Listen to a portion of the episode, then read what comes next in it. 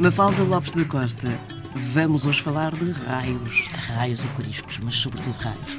Os raios que foram durante séculos associados à fúria divina, porque se acreditava que os deuses, deuses manifestavam o seu estado colérico enviando raios para a Terra.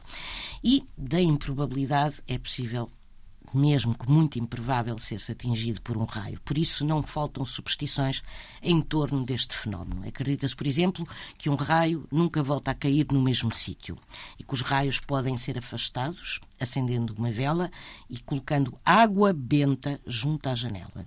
Também se acredita que os raios não atingem alguém a dormir.